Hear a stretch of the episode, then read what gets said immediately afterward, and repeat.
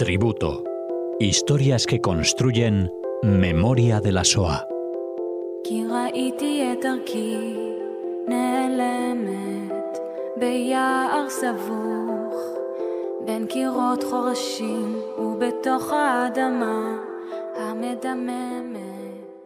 Bienvenidos oyentes de Radio Sefarad a un nuevo tributo que Cecilia Levitt nos acerca a esta casa. ¿Qué tal, Cecilia? Hola, Alex. Buenas tardes. Bueno, continuamos con historias que construyen memoria de la SOA, en este caso para que hables a los oyentes de la vida de Tubia Bielski. Sí, exactamente. Hoy vamos a hablar de este personaje que para mí representa, bueno, heroísmo, liderazgo, compromiso, eh, solidaridad, bueno, y sobre todo sentimiento de comunidad. Y por eso, a lo mejor para algunos oyentes es un personaje conocido, ahora lo vamos a ver, eh, pero de todas maneras quiero resaltar hoy un poco su, em, su paso durante, durante la guerra. Tubia Bielski em, nació el 8 de mayo de 1906 en una pequeña aldea llamada Stankiewicz. Esta es una aldea muy pequeñita en el este de Polonia. Ahora esto correspondería a la Bielorrusia occidental. Eh, y se encuentra entre las ciudades de Lida y Novogrodek. En esta aldea vivían solamente seis familias y una de ellas, la única, la de Bielski, la de Tubia, es una familia judía. Tubia es hijo de David y de Beila Bielski. Tienen 12 hijos, 10 eh, niños y dos niñas. Em, y Tubia es el tercer hijo mayor de todos sus hermanos. Ahora, eh, esta aldea fue la casa de los Bielski por tres generaciones. Allí cultivaban la tierra, bueno, y también eran dueños de un molino. Durante la Primera Guerra Mundial, Tubia va a servir como intérprete para el ejército imperial alemán, que estaba ocupando los territorios occidentales del imperio ruso. Él hablaba el yiddish y aprendió a hablar el idioma alemán. Ahora, en 1927 fue reclutado en el ejército polaco, donde, bueno, finalmente se va a convertir en el cabo, en un cabo, en el 30 Batallón de la Infantería. Y este es un dato importante al que yo voy a volver más adelante. Y una vez que completa el servicio militar, Tubia ya regresa a su casa, y bueno, en un, en un, esfuerzo ¿no? por aumentar los ingresos de su familia, va a alquilar otro molino. Em, este ingreso, bueno, no, era suficiente. Por tanto, en 1929 y a la edad de 23 años se va a casar con una mujer mayor llamada Rivka, que era dueña de una tienda general y de una casa grande. Ahora, la pareja vivía en el pequeño pueblo cercano de, Subotniki. Eh, durante la ocupación soviética en 1939, quiero decir que en agosto del 39, antes de que comience la Segunda Guerra Mundial, la Alemania nazi firma un tratado con la Unión Soviética, es el tratado de Ribbentrop-Molotov, es un tratado de no agresión en la que ellos, bueno, eh, se prometen, vamos a decir, que en caso de que, no, de que hubiera guerra, Alemania no eh, atacaría a la Unión Soviética y la Unión Soviética no atacaría a Alemania. Pero tiene cláusulas secretas y entre ellas es la división de Polonia. Con lo cual, em, los soviéticos, los rusos, en 1939 van a ocupar esta aldea donde vive la familia Bielski. Así que Tubia teme, ¿no? Tiene miedo de ser, arrestado por los soviéticos, sobre todo debido a su ocupación capitalista burguesa. Por tanto, se va a mudar, se va a ir a, Lida, ¿no? que es un pueblo cercano.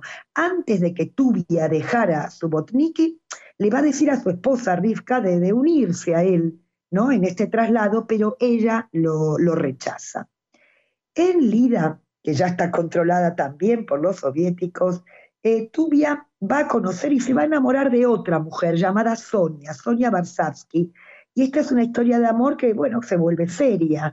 Eh, y entonces en el año 39 Tubia se va a divorciar de su esposa, de su esposa Rivka, y se va a casar con Sonia, aunque todavía, digamos que no están casados oficialmente debido a las condiciones de la guerra. Ahora, este pacto de Ribbentrop-Molotov que yo mencioné, la Alemania nazi lo rompe, con lo cual eh, va a aparecer eh, la operación Barba Roja. En esta operación es la Alemania nazi que va a invadir de sorpresa a la Unión Soviética el 21 de junio de 1941, como digo, rompiendo así el pacto de Ribbentrop-Molotov.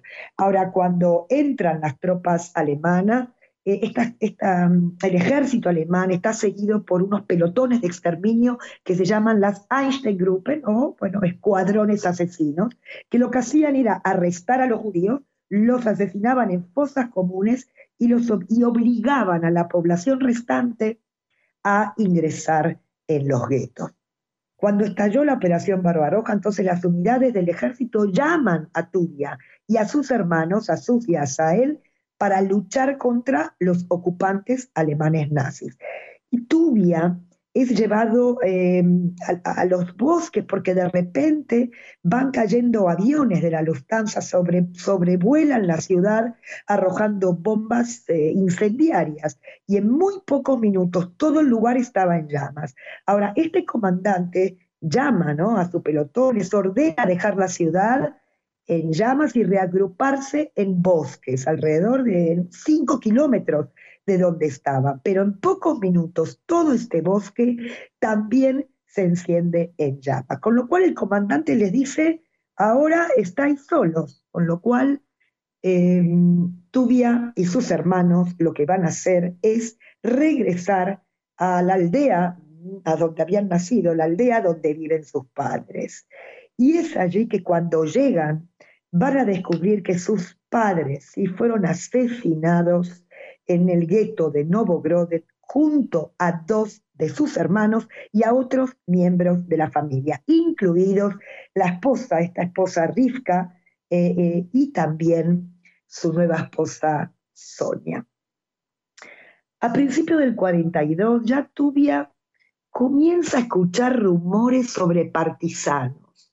Em, que hay grupos, unidades de guerrilleros que, que se esconden en los bosques em, para, para, atacar a los nazis. Y entonces eh, él decide, ¿no? con, con otros compañeros, eh, él decide sumarse, ir a los bosques, pero para esto necesita adquirir armas y organizar grupos de resistencia. Em, y entonces, en principio, junto con dos de sus hermanos, Suf y Asael, Em, comienza a organizar a estos judíos. Ya en mayo del 42, Tubia se encuentra al mando de un pequeño grupo en el bosque. Él se había centrado en salvar a tantos judíos como fuera posible y aceptaría en su grupo a cualquier judío. Em, y muchos empiezan a llegar a través de una familia, Konstantin Kosolovsky, que es una familia Em, no judía, por supuesto, eh, que esta familia, es decir, eh, sus hijos, la familia entera, le van a proporcionar refugio a los judíos que escapaban del gueto de Novogrodek. Em, esta familia va a trabajar con los partisanos para liberar a cientos de, judíos eh, del gueto. Mm, ahora, este grupo, esta unidad que tiene Bielski en el bosque, ya lo podemos llamar la Brigada Bielski, su objetivo era salvar judíos, pero por supuesto que llevan a cabo redadas, eh, redadas de alimentos, mataron a colaboradores alemanes y bueno, a veces también se unían a otros grupos de partisanos no judíos que eran partisanos rusos. En el verano del 43, Tubia es el líder de 700 personas en el bosque y voy a mencionar porque es el bosque de Naliboki. Tubia estableció una comunidad funcional en los bosques, con todos trabajando para, para, apoyar a esta, bueno, esta comunidad de diferentes formas. Había en el bosque un, un, hospital, aulas para los niños, una fábrica de jabón, un baño turco, sastres, carniceros y hasta un grupo de músicos que tocaban en festivales. Bueno, más allá de satisfacer las necesidades de sus propios miembros, la brigada de Bielski también pudo brindar servicios a otros grupos partisanos. Por ejemplo, cambiaba alimentos por armas. Para el verano del 44, este grupo había aumentado a 1.200 integrantes. Quiero decir algo importante porque este grupo estaba formado principalmente por jóvenes, lógico, ancianos, mujeres y niños. Em, aunque siempre perseguidos por los nazis, ellos, sobre todo, el objetivo era entrar al gueto de Novogrodek y pedirle, implorarle a los, a los judíos del gueto que escaparan a los bosques. Ahora, esto no fue una tarea tan sencilla porque los que están en el gueto temían, eh, bueno, correr el riesgo de, escapar al bosque eh, porque creían que ahí iban a morir de frío, que no iban a estar protegidos y que además creían que sobrevivirían si seguían trabajando para los demás. Y además, bueno, cada persona que escapaba del gueto también ponía en peligro la vida eh, de, la población restante. Em, ellos también además creían que luchar contra los, contra los alemanes no cambiaría nada, ¿no? El, el curso de la historia. El Judenrat y la policía judía del gueto intentaron por todos los medios evitar estas fugas del gueto, pero así todo un porcentaje muy alto logra escapar y de alguna manera vivir y morir libremente.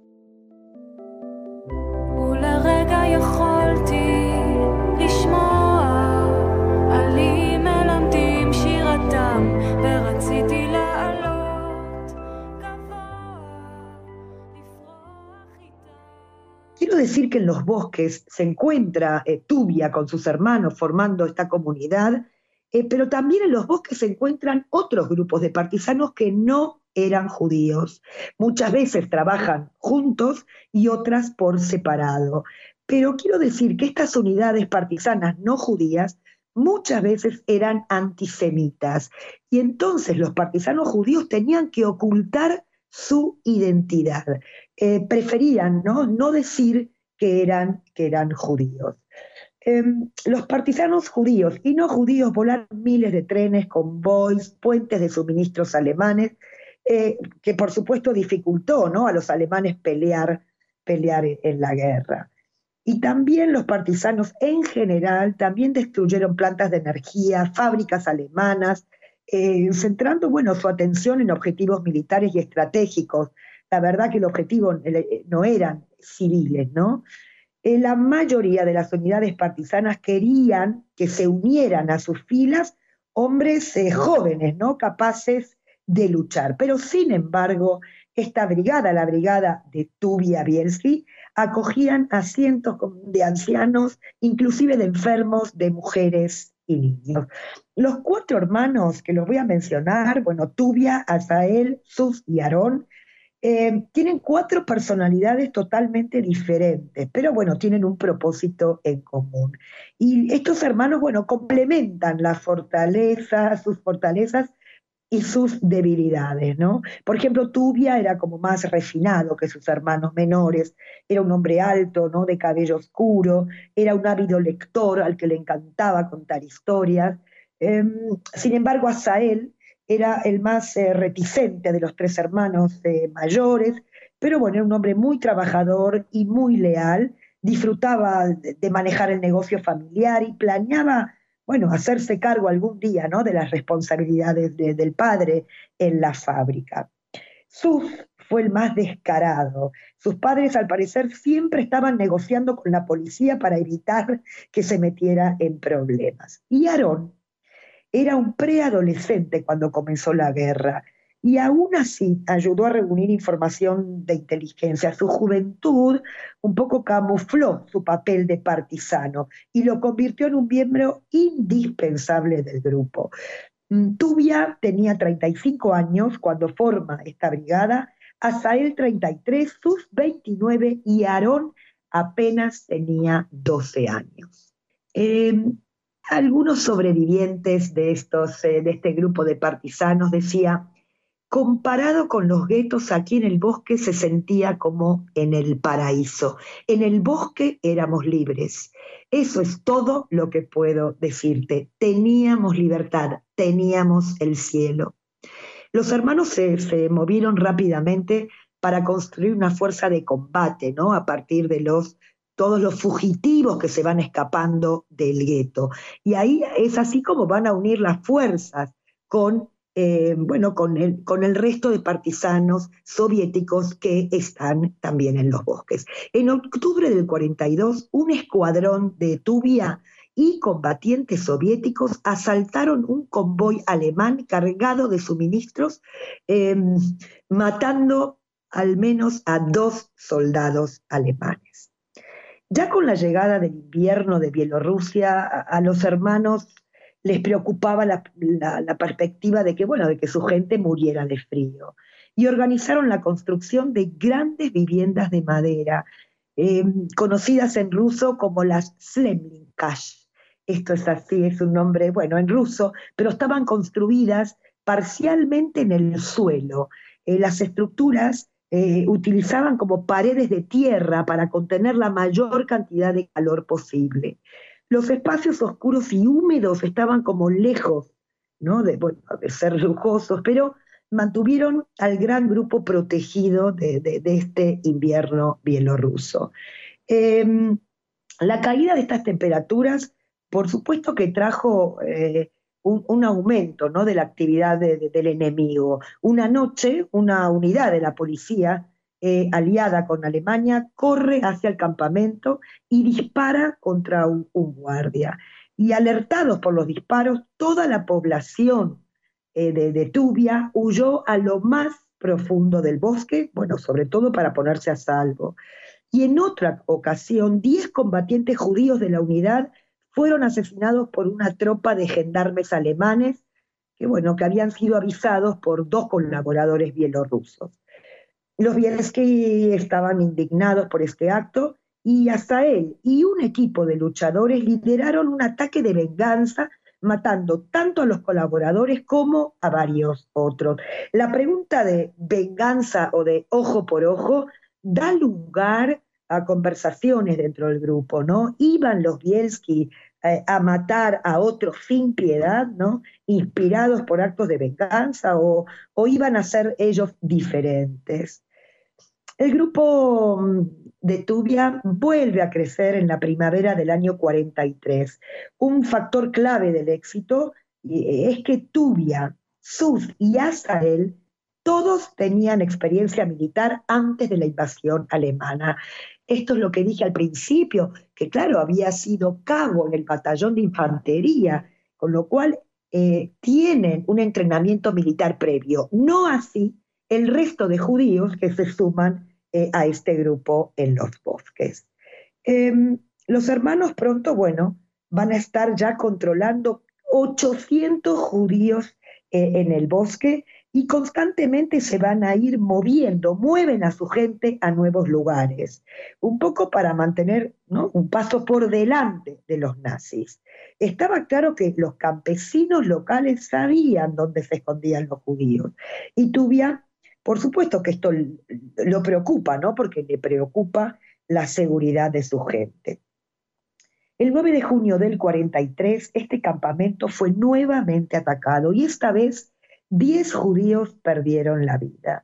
Y aquí eh, Tubia, junto con sus hermanos, deciden trasladarse una vez más al denso bosque de Naliboki. Esto era a muchas millas de la aldea ¿no? de, su niñez.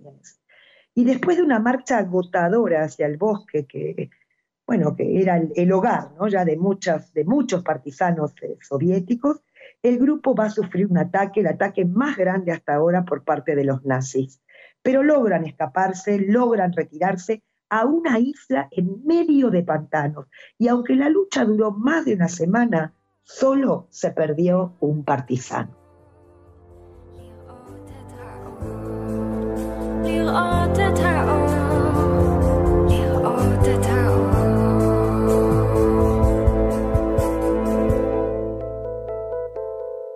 En las semanas posteriores al ataque, los hermanos localizaron un lugar seco en este denso bosque y comienzan a trabajar en un nuevo campamento. Algunos dicen realmente fue algo especial. Em, terminando ya en octubre y noviembre del 43, este nuevo campamento ya tiene una gran cocina, una casa de baño, una herrería, un pequeño molino, eh, una panadería, una sastrería atendida por 18 hombres y una escuela para 60 niños. Eh, llegó a llamarse este nuevo campamento Jerusalén. Todo el mundo tenía un empleo y era una vergüenza no estar trabajando. Otro sobreviviente dice, pasamos muchas horas después del trabajo en pequeños grupos reunidos dentro y alrededor del campamento. Los más jóvenes siempre se reunían alrededor de las fogatas, charlando y cantando. No, no se trataba de fiestas oficiales al estilo soviético, sino que nos reuníamos entre nosotros eh, para cantar, para cantar en irish, en hebreo, y siempre nuestras conversaciones giraban alrededor de nuestro presente y nuestro futuro en el Estado de Israel. Tuve aquí iba a conocer a Lilka, que también es una partisana que apenas tiene 17 años. Este grupo, por supuesto que sufrió de hambre, de agotamiento, durante casi dos semanas, hasta que encontraron este, este nuevo sitio.